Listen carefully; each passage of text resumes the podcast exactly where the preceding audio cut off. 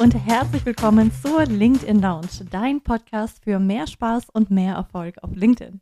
Mein Name ist Marina Zayatz, Co-Founderin von Schaffensgeist, der Beratung für digitale Souveränität. Und wie oft in diesem Podcast spreche ich auch heute mit meinem geschätzten Co-Founder, mit dem Thomas Herzberger. Hi Thomas. Gute Marina. Wir sprechen heute über ein Thema, ähm, auf das ich mich seit langem freue tatsächlich äh, im Podcast. Oha. Und ein Thema, ähm, wo ich mich einfach total freue, dass ich äh, ausgerechnet mit dir gegründet habe, weil dieses Thema so cool ist und ich lerne so viel von dir und versuche so viel wie möglich zu adaptieren. Äh, Trommelwirbel, es geht um Storytelling. Da -da. Und wo sind diese tollen Knöpfe, die wir hier haben? Ha. Ähm, es geht um Storytelling. Und ähm, ich finde, es ist ein unfassbar mächtiges Werkzeug. Auf der einen Seite für die Kommunikation zwischenmenschlich, Mhm. Ähm, sei es auf der Bühne oder sei es äh, auch einfach äh, in einem Teammeeting, wenn man eben statt ja vielleicht äh, Zahlen runterzurattern, eben wirklich äh, sich zu Herzen nimmt, was gute Storyteller tun, um dass die Botschaft auch wirklich ankommt. Mhm. Und auf der anderen Seite, ähm, und jetzt kommt, äh, aufpassen, der Schwenk zu LinkedIn, ähm, man kann Storytelling wunderbar einbauen in LinkedIn-Posts. Und ich sehe immer wieder, wie wertvoll das ist, wie viel stärker das die Aufmerksamkeit der Leute bindet. Ähm, und deswegen würde ich heute einfach mit dir gerne einmal über Storytelling sprechen, äh, weil du auch wunderbare Workshops und Keynotes hältst zu Storytelling und einfach sehr viel weißt. Ähm, und ja, würde einfach durch ein paar Fragen durchführen, damit äh, die Hörerinnen und Hörer ähm, idealerweise äh, sich einiges äh, davon mitnehmen können. Ja, Marina, dann danke für die Einladung. Freue mich sehr, hier zu sein. Äh, leg los. Wunderbar. Äh, Thomas, ein Satz, äh, der mir ähm, immer wieder im Kopf bleibt beim Storytelling, den du mal gesagt hast. Jeder kann Geschichten erzählen. Mhm. Jeder kann Storytelling. Ähm, aber bevor wir da reingehen, ähm, mit dem Versprechen, dass es jeder lernen kann, warum ist das überhaupt wichtig? Warum sind Geschichten so mächtig? Warum ist Storytelling etwas, was äh, einfach seit Jahren nicht an Popularität verliert? Mhm. Es ist tatsächlich so eine Art Geheimwaffe, die absolut trendresistent ist. Denn wie du sagst, Stories, Geschichten erzählen hat schon immer funktioniert. Warum ist das eigentlich so? Weil es Teil unserer DNA ist. Weil wir so aufgewachsen sind, weil wir uns Geschichten erzählen. Wenn, wenn du schaust, wie wir Kultur aufgebaut haben, Religion aufgebaut haben, wie wir als menschliche Rasse unsere Geschichten erzählt haben, dann war das immer in Form von Geschichten tatsächlich. Wir haben uns keine Daten und Fakten um die über die Ohren gehauen, sondern wir haben Geschichten erzählt und so Informationen ausgetauscht. Und das war schon seit Jahrtausenden, aber Jahrtausenden so. Und deswegen liegt das tatsächlich, kann man so sagen, in unseren Genen. Mhm. Und der Riesenvorteil ist einfach für jeden, ähm, wir hören gerne Geschichten, wir gehen gerne ins Theater, wir lesen gerne Romane, wir schauen gerne Filme, genau aus diesem Grund. Und für uns als Marketer, als Kommunikationsprofis, können wir Geschichten nutzen, um genau diesen äh, Hör-zu-Effekt zu generieren. Also, Mhm. sobald wir anfangen, eine Geschichte zu erzählen, ist unser äh, Publikum sozusagen darauf gepolt, uns zuzuhören. Ja, da erinnere ich mich an einen anderen Spruch äh, von dir aus einem Workshop, äh, wo du gesagt hast, keiner mag Marketing, aber alle mögen Geschichten. Ja. Und manchmal ist Marketing eben eine Geschichte. Manchmal ist auch Werbung eine gute Geschichte. Mhm. Denn vielleicht erinnerst du dich, ähm, jetzt haben wir bald wieder Weihnachten. Wir nehmen die Episode jetzt Anfang November aus. Ähm, ich bin mir sehr sicher, dass jetzt um Weihnachten wieder der eine oder andere ähm, Supermarkt-Discounter äh, Oh, ja. um die Ecke kommen würde mit und sein ganzes Budget rausgehauen hat mit tollen Werbeclips. Ja. Und da wird sich vermutlich herausstellen, dass die deswegen funktionieren und deswegen viral gehen, weil sie Geschichten erzählen. Und auch so viele Emotionen dann in diese Geschichten reinpacken. Also man erinnert sich an diese, was war's, Edeka, glaube ich, ne, die Geschichte mit dem alten Opa, der seinen Tod Ja. vorgetäuscht hat oder ähnliches. Mhm. Alles, was wirklich berührt, das sind immer Geschichten. Und daran, wir schauen nicht nur hin, wir erinnern uns auch daran. Wir schauen uns auch mehrfach an. Eben weil es uns berührt. Irgendwo zwischen Kopf, Herz und Bauch tatsächlich. Mhm. Eine gute Geschichte berührt auf so vielen Ebenen, ohne dass man es richtig merkt. Aber gleichzeitig weiß auch jeder, jeder realisiert, es hat mich bewegt. Ja. Ähm, wie schafft man denn diesen Schwenk von, okay, wir haben verstanden, dass Storytelling wichtig ist und vielleicht möchte ich jetzt auch mal Storytelling nutzen. Mhm. Ähm, wie schaffen wir es, das äh, tatsächlich hinzukriegen? Ähm, weil nehmen wir mal an, wir sind ähm, in einem Unternehmen, wir sind äh, vielleicht Abteilungsleiter oder Geschäftsführer oder wie auch immer. Und jetzt haben wir eine Town Hall, die demnächst ansteht. Mhm. Und ähm, wir haben zum Teil total spröde irgendwie Finanzkennzahlen, die wir verkünden wollen. Mhm. Ähm, wie können wir denn jetzt dieses Dokument nehmen und ähm, idealerweise ähm, so durch Storytelling aufpeppen, dass ähm, die Informationen wirklich auch bei den Leuten ankommen, dass sie nicht nur im Kopf ankommen, sondern im, im Herz ankommen, dass Ja. sie auch vor allem im Kopf bleiben. Ähm, wie fängt man, wie würde man da rangehen? Ja. Also nichts gegen Zahlen im Allgemeinen. Du bist ja selber auch eine Verfechterin des Disk-Modells und wir wissen ja, es gibt Menschen, die brauchen einfach Zahlen, ähm, um irgendwas zu glauben. Und das ist auch sicherlich richtig und deswegen hat das seine Bedeutung. Und das heißt auch nicht, dass es irgendwie entweder oder ist. Aber was ich mit Gefing äh, Geschichten, was ich erreichen kann, dass die Leute mir erstmal zuhören. Und dann würde ich zum Beispiel auch, wenn ich jetzt äh, da meine Quartalszahlen vorstellen muss, nicht unbedingt damit anfangen, sondern vielleicht mal eine Anekdote rausnehmen, die uns als Unternehmen begegnet ist. Die Geschichte eines glücklichen Kunden zum Beispiel. Und was wir, wie wir sein Problem gelöst haben, was es in ihm ausgewirkt hat und hier das Dankeschreibe zeigen. Oder wir zeigen einen unglücklichen Kunden, der mit einem riesen Problem an uns herangetreten ist, weil er nicht zufrieden war. Und unsere äh, Customer Support hat einen so geilen Job gemacht, ähm, dieses Problem zu lösen. Jetzt mittlerweile ist er von diesem Kritiker eigentlich zu einem Fan geworden. Das sind Geschichten, die ich sammeln kann. Und das ist wirklich schon das, was man, was jeder jetzt mitnehmen kann. Sammelt diese Geschichten. Marina, du bist ja auch, ähm, hast jetzt schon häufiger darüber gepostet und auch hier im Podcast darüber gesprochen, über diese kleinen, ähm, die Dankesgläser. Ähm, und genau so, stellt euch das vor, ihr sammelt eure kleinen Geschichten, sammelt eure Erfolgsfälle. Schreibt wirklich auf, wenn sich ein Kunde bei euch meldet. Schreibt auf, wenn ein Kollege etwas zu euch gesagt hat, was eine Geschichte ist. Ähm, wenn sich ja lustige Anekdoten er erteilt haben. Schreibt das auf, sammelt das und nutzt das bei passender Gelegenheit. Hm. Denn dann wird auch Folgendes passieren, nicht nur fühlt ihr euch besser, ähm, dann wird auch das passieren, dass ihr ein bisschen diese, diese Brille dafür entwickelt. Dass ihr Mhm. Geschichten wirklich, ihr habt ein Auge dafür, ihr entdeckt diese Geschichten und ihr könnt sie sammeln. Und erst wenn ihr damit sicher seid, dann könnt ihr sie auch eben hervorholen, zum Beispiel bei Town Hall Meetings. Mhm. Das heißt, wir müssen alle so ein bisschen zum Trüffelschweinchen werden für gute Geschichten. Schönes Bild, ja. Im Prinzip schon, ja. Wo sammelst du denn deine ähm, Geschichten? Hast du da irgendwie ein System für? Ein System habe ich nicht dafür. Ähm, mittlerweile ist es besser geworden, dass ich vermutlich mit, mit wacherem Auge durch die Gegend laufe, als es früher der Fall war. Ähm, die Quellen sind sicherlich sehr vielfältig. Das sind Gespräche, wie wir sie miteinander haben. Das sind Gespräche mit unseren Kunden. Das sind Gespräche äh, mit Leuten auf einer Konferenz, auf einer Messe, Webinare, die wir uns anschauen.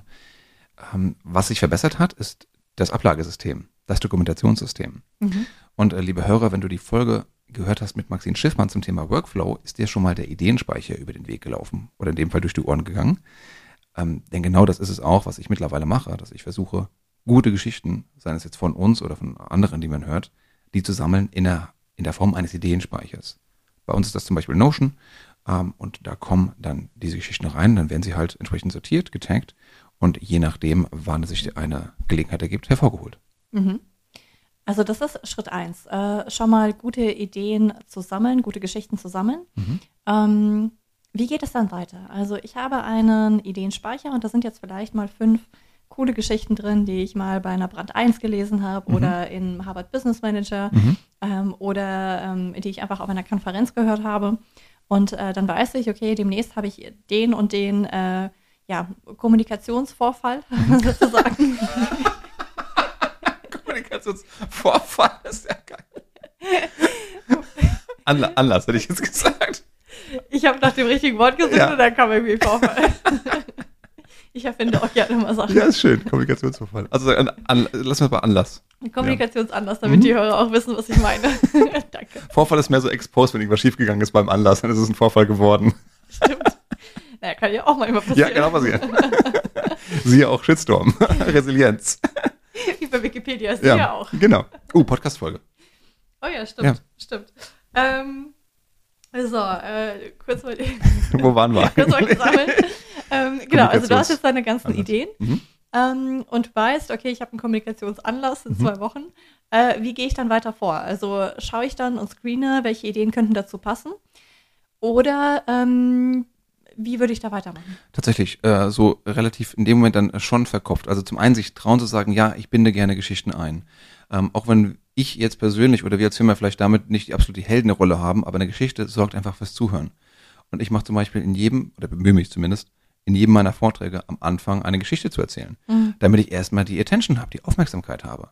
Alles andere, Zahlen, Daten, Fakten, Vorgehensweise, Tipps und Tricks, Modelle, yes please, aber später. Mhm. Erstmal müssen die Leute mir zuhören. Und dieser Anfang ist einfach unfassbar wichtig, damit ich überhaupt da hinkomme. Mhm. Und deswegen passende Geschichte raussuchen, notfalls sogar erfinden. Aber habt ihr nicht von mir, aber geht auch. Und damit starten. Mhm.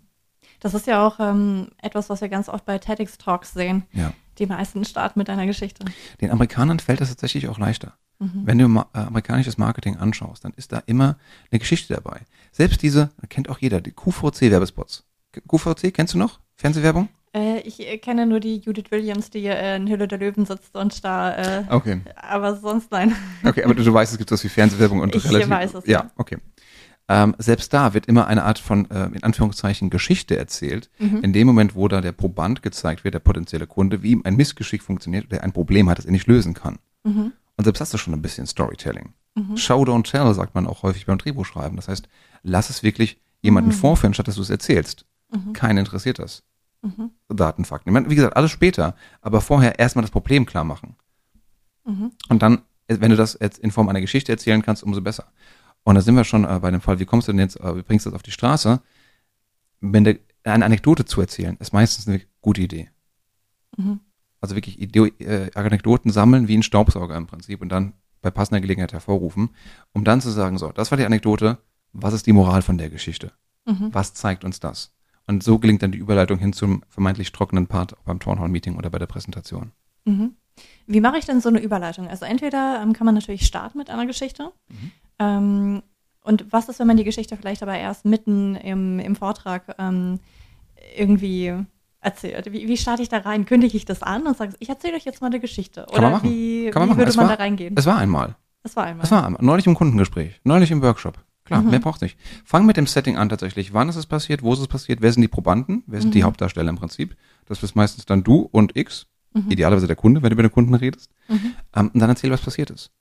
Und dafür gibt's so kleine, du kennst es, ich nenne sie gerne ähm, Storytells, Mhm. kleine Maßnahmen, die mich quasi automatisch in Storytelling reinbringen. Mhm. Und äh, bevor ich die sage, das ist alles, was jeder von uns auch macht, wenn er mit seinen Freunden spricht. Mhm. Wenn du eine lustige Geschichte erzählst, was dir gestern Abend in der Bar passiert ist oder im letzten Urlaub, als du deine, deine Wanderung machen wolltest, dann nutzt du auch genau diese Storytells, um sie anschaulicher zu machen. Mhm. Und wir müssen nur einfach hinkommen, dass wir das nutzen im geschäftlichen Umfeld, dass wir uns das trauen, dass wir das Mhm. nicht zu sehr verkopfen.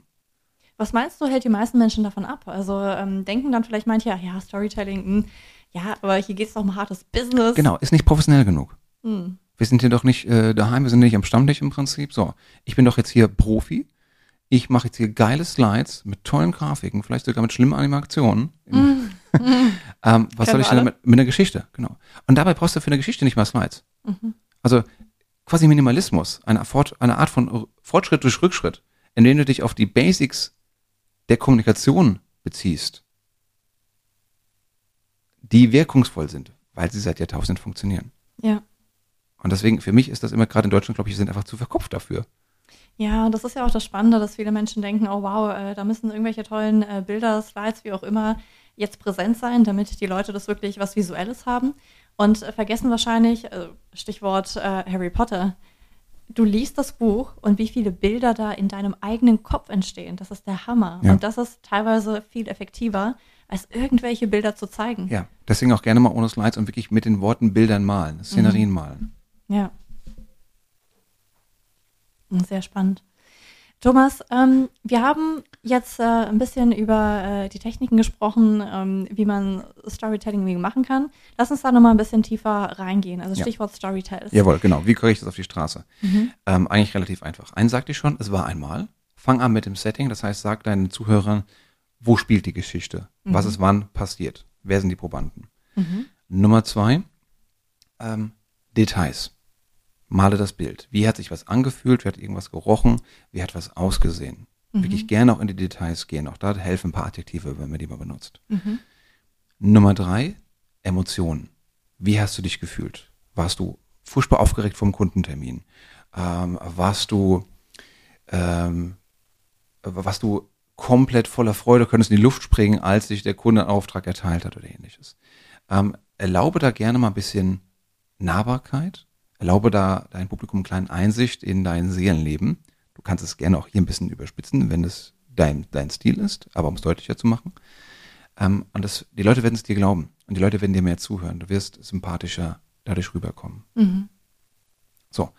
Ähm, und Nummer vier, und das ist eigentlich der einfachste, den man machen kann, äh, mündliche Rede.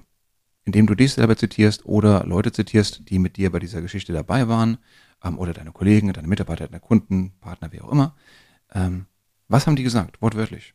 Und du, Marina, machst es immer ganz großartig. Ähm, oft am, ein, am Anfang von deinen äh, LinkedIn-Posts. Du nutzt häufig ein Zitat von, einer, von einem Ereignis, von, von, von einer Frage vom Kunden zum Beispiel, und machst damit den Aufhänger. So, und wenn du danach noch sagst, so, wer hat das eigentlich gemacht, das Zitat, das machst du meistens im zweiten Absatz, dann bist du schon mit einem Storytelling drin. Mhm. So, das, da kann man sich eigentlich gar nicht mehr wehren, tatsächlich. Und da gibt es natürlich Modelle, die man dann durchlesen kann, wie man das dann ausufert, weiter ausufert. Aber ganz ehrlich, das sind schon die Grundzüge. Mhm. Und dann bist du schon gut mit dabei. Ich glaube, eine ähm, weitere, vielleicht auch häufige Fehlannahme ist, ja, aber eine Geschichte, das dauert ja und so weiter und äh, bis ich da mal fertig bin. Ähm, Geschichten können auch sehr kurz sein, ja. oder? Es gibt tolle Tweets, die enthalten Geschichten. Hm. Es gibt äh, kleine Geschichten, die sind fünf Wörter. Gerne mal im Internet danach googeln, im Prinzip so äh, Short Stories oder Five Word Stories äh, gibt es auf jeden Fall. Cool. Ähm, und auch im LinkedIn-Beitrag sind, ich meine, hat man 3000 Zeichen, wenn es ausreizen möchte. Ist mehr als genug. Ähm, aber auch da kann man auf jeden Fall seine Geschichte erzählen. Und dafür gibt es ja auch ein prima Template. Das hattest du, glaube ich, auch originär mal vorgeschlagen. Ähm, nämlich die Beschreibung der Situation. Mhm. Wie ist jetzt der Status quo? Dann kommt ein Problem und dann kommt die Lösung. Mhm. Eins, zwei, drei. Situation, Problem, Lösung. Mhm. Das ist noch kein Storytelling. Aber wenn du jetzt darstellst, wer hat denn das Problem? Äh, wer ist involviert in der Situation? Es war einmal. Wer sind die Probanden? Mhm. Wer hat das Problem? Das wird meistens dein Kunde sein. Mhm. Und wie hast du vielleicht als Unternehmen äh, deinem Kunden geholfen, dieses Problem zu lösen? Mhm. Der Kunde ist quasi dein Held und du bist so diese graue Eminenz, der, der Obi-Wan Kenobi, der deinen Kunden an die Hand nimmt und ihm hilft, dieses Problem zu lösen. Mhm. Und das geht auch im LinkedIn-Post. Sehr gut. Sehr, sehr cool. Damit haben wir auch schon äh, sehr viele Elemente für, äh, ja, für gute Geschichten. Hast du vielleicht noch einen Tipp für ähm, unsere Hörer, wo man gute Geschichten herbekommt? Also gibt es da irgendwelche coolen Magazine? Gibt es irgendwelche coolen Podcasts? Gibt es irgendwelche coolen Bücher, die du empfehlen würdest? Ich genieße das immer sehr, tatsächlich Bücher von amerikanischen Marketingkollegen zu lesen. Denn denen gelingt das sehr, sehr einfach, Stories einzubauen. Mhm. Bei uns heißt das dann immer Use Case. in, deutschen, der deutschen Literatur. Und selbst dann ist es meistens langweilig, sondern eher irgendwie mechanisch beschrieben. Mhm. Aber tatsächlich amerikanische Bücher, amerikanischen Autoren fällt es viel leichter, diese Anekdoten zu sammeln und das nicht nur in ihre Struktur einzubauen, sondern das als Grundgerüst von diesen Büchern zu nehmen. Mhm. Das heißt, ähm, ohne jetzt äh, da einzelne wirklich Quellen äh, nennen zu, zu wollen, aber die meisten amerikanischen guten Schriftsteller von Fachautoren ja, generell Sachbücher, nicht nur Marketing, ne, sondern ja. amerikanische Sachbücher, Sachbücher, sind meistens voll von Geschichten. Ja. Wir lesen beide viel Bücher über Produktivität, mhm. über ähm, Selbstoptimierung. Auch das strotzt ja voller Geschichten und Anekdoten. Ja. Seien es die eigenen oder seien es die von Kunden oder die man gehört hat. Mhm. Das stimmt. Ich muss öfter mal ähm, amerikanische Fachbücher kurz äh, zur Seite legen und dann die Geschichten irgendwie notieren, ja. weil ich die auch festhalte. Und ähm, da sind so viele Sachen drin, das ist der Hammer. Ja, das macht es halt ein bisschen leichter. Also das hat positive und negative Effekte. Man kann es viel schneller durchlesen, man versteht es auch viel leichter, aber es geht halt vielleicht nicht so sehr in die Tiefe. Mhm. Und das wiederum ist ja, was wir Deutschen äh, meinen, dass wir gut machen. Und meistens machen wir das auch gut. Wir gehen einem Problem wirklich auf den Grund. Wir geben da sehr detaillierte Anweisungen mit sehr detaillierten Skizzen und Diagrammen und so weiter. Und wir lieben dieses Zeug. Ähm, das hat auch sicherlich seine Berechtigung. Aber wie gesagt, gerade am Einstieg, um den Menschen den Start zu erleichtern, helfen Geschichten enorm. Ja. Sehr schön. Wo nimmst du denn deine Geschichten her? Ähm, ich nehme alles, was ich kriegen kann, wenn ich Geschichten höre. Also ähm, das können Gespräche sein, das können Vorträge sein, das können ähm, teilweise auch Serien sein, äh, Bücher. Also ist jetzt alles nicht konkret. Aber ähm, ich habe da auch teilweise wirklich äh, gute Newsletter. Also wen ich mhm. zum Beispiel sehr gerne lese, ist unter anderem äh, Harvard Business Manager mhm. Ähm, oder eine Brand 1. Ähm, oder ähm, wir hatten ja vor kurzem auch die Hanna Andresen bei uns im Podcast von der Strive, mhm. äh, Strive Magazine. Ähm, also es gibt im Grunde unendlich viele Quellen. Mhm. Und ähm, wir sind ja auch große Fans davon, ähm, ja immer mal wieder einfach zu überlegen, wann sind wir besonders kreativ. Und das sind wir eben selten am Schreibtisch, sondern dann, wenn wir Pausen machen. Wenn ich mhm. Sport mache, ja. äh, muss ich des Öfteren irgendwie kurz mal vom Laufband runter eine Idee aufschreiben. Was aufschreiben, ja. ähm, oder wenn man spazieren geht, wenn man ja. aktiv Pausen macht. Ja. Das ist es, äh, wann eigentlich meistens gute Ideen kommen. Also wirklich zu überlegen, wann mache ich konkret Pausen und diese Pausen eben auch ähm, dann dafür zu nutzen und einfach mal das Gehirn ein bisschen wandern lassen und äh, idealerweise immer was zum Schreiben dabei haben. Ich habe mittlerweile sogar vor einigen Monaten mir ein wasserdichtes Notizbuch gekauft. Nicht dein, Das ist, das steht bei der, bei der Dusche neben dem Shampoo. nicht dein Ernst. Für die ganz schnellen Das will ich Ideen. mir ansehen. Ja. When the idea is sitting in the wrong moment. ähm, aber das ist genau die, die Sache. Ähm, notiert ist ähm, schon halb gewonnen. Mhm. Und dann kann ich eben diesen Ideenspeicher weiter füllen, was die Anekdoten angeht, was Ideen per se angeht, diese Heureka-Momente, wenn man sie dann mal hat. Wie du es richtig sagst, die passieren dann meistens, wenn das Gehirn ein bisschen Pause hat, ähm, wenn es mal die Problemstellung gesagt worden ist, äh, gesagt ist und, und es unterbewusst nachdenken kann. Ja, und das ist auch ein großer Tipp. Also wenn man vielleicht gerade mal ähm, eine Idee hat Ja. und sagt, ah, ich würde eigentlich gerne mal zu dem Thema ähm, irgendwas sagen, was posten, wie auch immer, ähm, setzt euch nicht krampfhaft an den Schreibtisch und wartet, bis es kommt, sondern nehmt diese Idee mit und die arbeitet unterbewusst weiter. Ja. Und dann kommt irgendwann die eine Idee, äh, die euch weiterbringt. Und das kann man auch nicht wirklich pushen. Das, das geht manchmal ganz schnell. Also ich erlebe das ganz oft, dass ich irgendwie nach, ich bin, sitze am Rechner, denke drüber nach und nichts passiert. Und ich bin so, blöd. Stehe auf, gehe zum Kühlschrank im Prinzip, hol mir was zu essen und dann auf einmal durch das Aufstehen, keine Ahnung, oder weil mein Gehirn kurz was anderes macht, kommt dann eine gute Idee. Oder zumindest was, worauf ich weiter nachdenken kann. Das geht manchmal tatsächlich unheimlich schnell. Und Wasser hilft nochmal. Die Theorie dahinter angeblich, weil wir so äh, zu 90 Prozent aus Wasser bestehen. Und deswegen beim Baden, beim Duschen, beim Planschen, keine Ahnung, hilft das. Die Inspiration. Okay, weil wir uns dann irgendwie in unserem Element Irgendwie, sprichwörtlich ja. fühlen. Ja, also liebe Hörer, wenn das auch so geht, sagt uns mal gerne Bescheid. Das ist vielleicht nur eine Theorie, die ich neulich mal gehört habe. Sehr schön. Aber was aber auch noch wirklich ein, ein guter Punkt ist, Marina, ähm, ganz oft, wenn wir miteinander sprechen, und wir halten es ja auch über die Gott und die Welt, und ab und zu ist ein kluger Gedanke dabei, Gelegentlich. gelegentlich, ähm, dann machen wir nicht gleich einen Podcast draus, sondern auch diesen Gedanken einmal aufschreiben und auch dieses Thema mal nennen, nennen. Weil genauso, und auch du, liebe Hörer, wenn du dich mit deinen Kollegen austauschst, ähm, nimm diese Gedanken auch damit. Du kannst dich gerne davon inspirieren lassen. Also Ideen nicht nur klauen, aber äh, sich inspirieren lassen von auch Geschichten tatsächlich sehr, sehr gerne. Mhm. Ja, Vielleicht vorher fragen, ob man darf. das gehört äh, zur Etikette. Ja, genau. Sehr Storytelling-Etikette. Klasse. Thomas, äh, vielen Dank für die ganzen Insights. Ähm, ich hoffe, die Hörerinnen werden jetzt äh, nach heute einiges davon umsetzen und einfach mal ausprobieren. Und äh, vielleicht noch ein letzter Tipp an der Stelle. Wir sprechen mit Menschen so viel. Also nutzt wirklich jede mögliche Bühne, oder? Also man kann doch einfach jedes Gespräch aktiv nutzen und sagen, okay, wenn ich jetzt äh, heute äh, den Nachbarn irgendwie sehe, dann werde ich ihm eine mini kleine Geschichte erzählen und dann werde ich üben. Ja, ist ein, ist ein guter Punkt. Ist ein guter Punkt tatsächlich. Gerne mal einfach einbauen. Äh, Gerade eben im Freundeskreis kann man das prima mal machen. Wie Auf gesagt, der oftmals- sicheren Bühne sozusagen. Ja, genau. Aber ich finde es ja immer schwieriger, vor einer kleinen Gruppe zu sprechen, als vor vielen Leuten. Ja. Aber ähm, diese sicheren Häfen mal zu nehmen, um die Storytelling-Ideen zu testen, auf jeden Fall. Und lustigerweise braucht man dafür nicht mal Experten oder nicht mal Kollegen, weil wenn es eine gute Story ist, verstehen das eben auch in Anführungszeichen Amateure, die auch fachfremd sind. Mhm. Und du kannst ja dann weiter ausführen im, im Folgenden. Aber diese Story am Eingang, die müsste eigentlich von jedem verstanden werden. Ja. Ähm, und vielleicht noch als allerletzte Frage.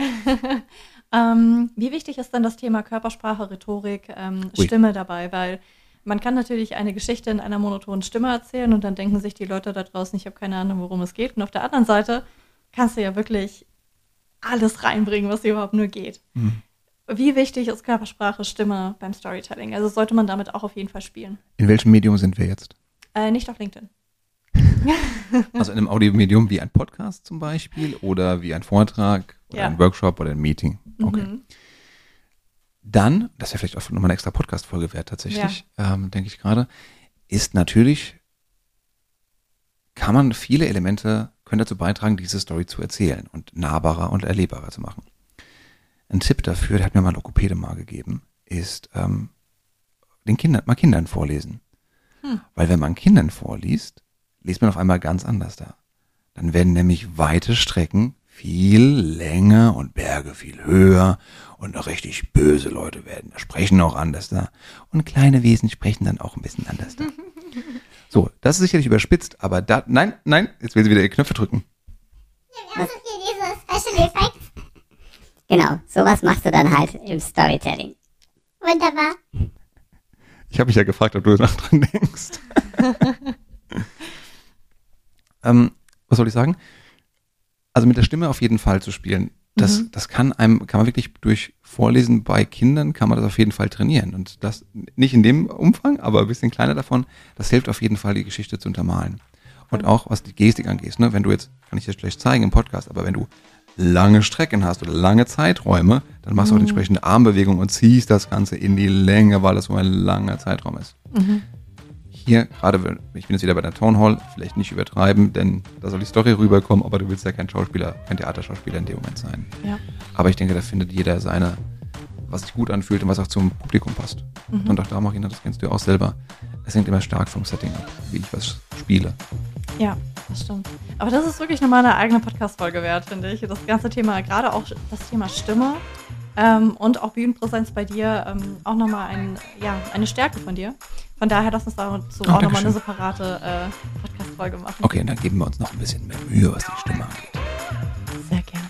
Wunderbar. Liebe Hörer, könnt ihr euch jetzt schon drüber freuen. Wunderbar. Ja, wunder, wunderschön. Vielen Dank.